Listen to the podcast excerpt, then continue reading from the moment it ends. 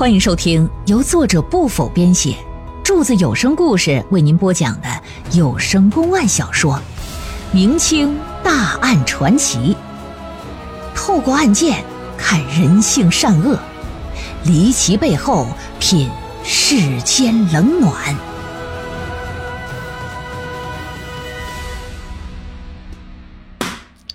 书接上回。上文书说，五个人集体上吊这事儿啊，挺诡异啊，挺不可思议的。另外，床上那摊吧消失，绳索呀是拴在墙架子上上的吊，啊，墙架子上有一个像是床幔的那个栏杆似的，那不过就是一个小拇指粗细的杆子，怎么能够承受一成年人的重量呢？而且他还躺在床上，身上还盖着被，怎么发力去吊死的？四个挂在梁上的人，完全是自杀，也不是一件容易的事儿。几乎只有二十五岁的水氏具有独立完成上吊的能力。姜氏年老体衰，南雪儿和牛牛年龄尚小。北方的房屋是又高又大，房梁基本上都在三米以上啊。而灯彩的板凳、椅子和炕桌，那高度都是有限的。想要完成挂绳，把脖子卡住，再将脚下的桌椅踢翻，这对他们而言是一件很难的事可以说，他们根本不具备独立悬梁自尽的能力。当然啊，还有一种可能就是水氏从中帮忙，先挂这个后挂那个的。可是这又牵扯到另外一个问题了：他为什么要这么做呀？他能狠心对别人下手，情有可原；能狠心对自己儿子下手吗？所以，这五个人的上吊充斥着太多的疑点。南正峰觉得呀，他必须得为五个人的死讨个公道，一定要把幕后的真凶给找出来。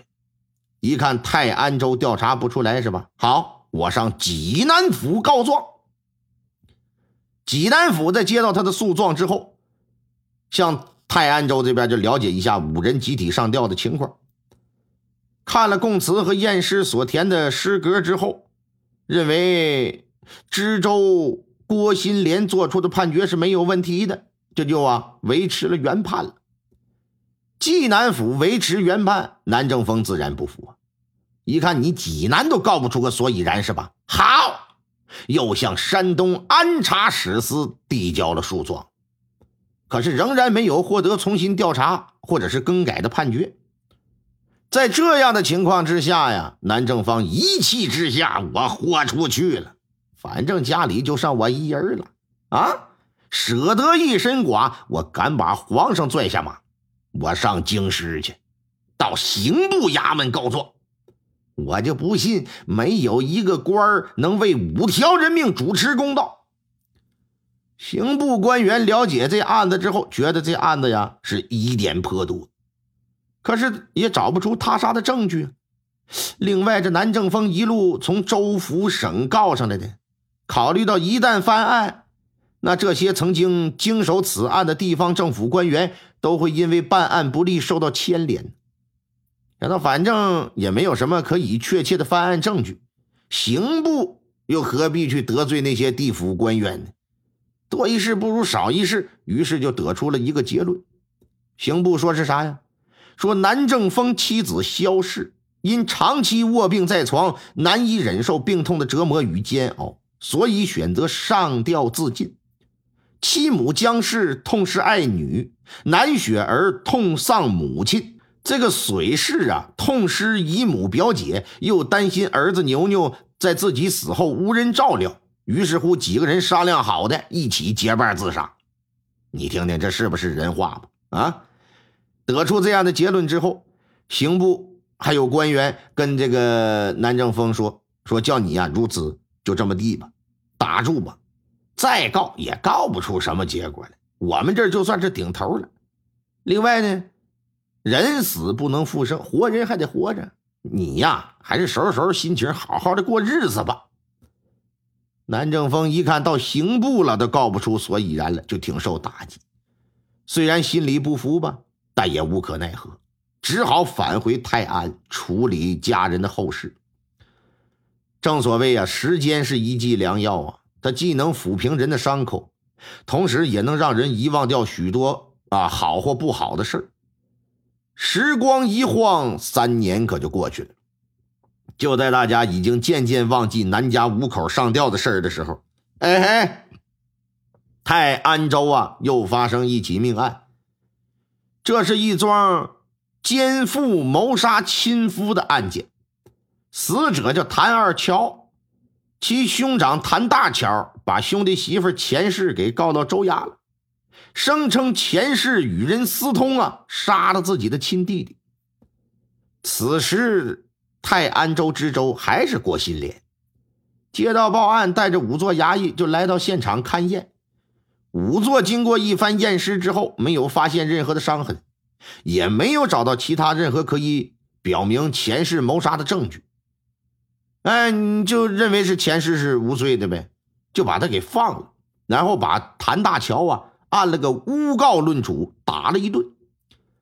你这玩意儿自己弟弟死了，告状又被打，谭大乔自然不能善罢甘休啊！也是的，跑济南府告状。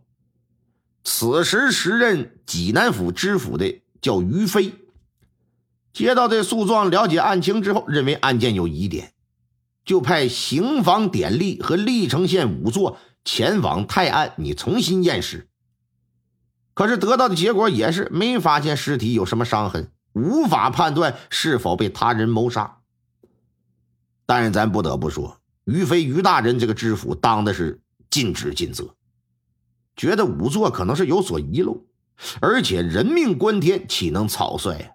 得了，我自己来，我自己去一趟，我自己验。这里要说的是啊，于飞在担任济南府知府之前，曾经。河南提刑安察使司一职，啊，还在刑部里边任职，这都是他有过履历的，不是一个小白丁他这人呢，非常擅长断案，在断案之中呢，又极其擅长在尸首里发现蛛丝马迹，从而使其最终成为破案的重要线索。到了泰安州，见到谭二桥的尸首。于飞打头发丝到脚趾盖上上下下查验的是非常细。要不说嘛，高手就是高手。看来看去，还真就有所发现了。说你们来看，他左耳内侧那一点儿是不是水痕呢？历城县仵作、泰安州仵作定眼这么一瞧，左耳中还真有一点水痕，比黄豆粒儿还要小。这是他们先前没发现的。那于大人，这能说明什么？哼，可能耳朵里会存在问题。仔细检查一下谭二乔的耳洞。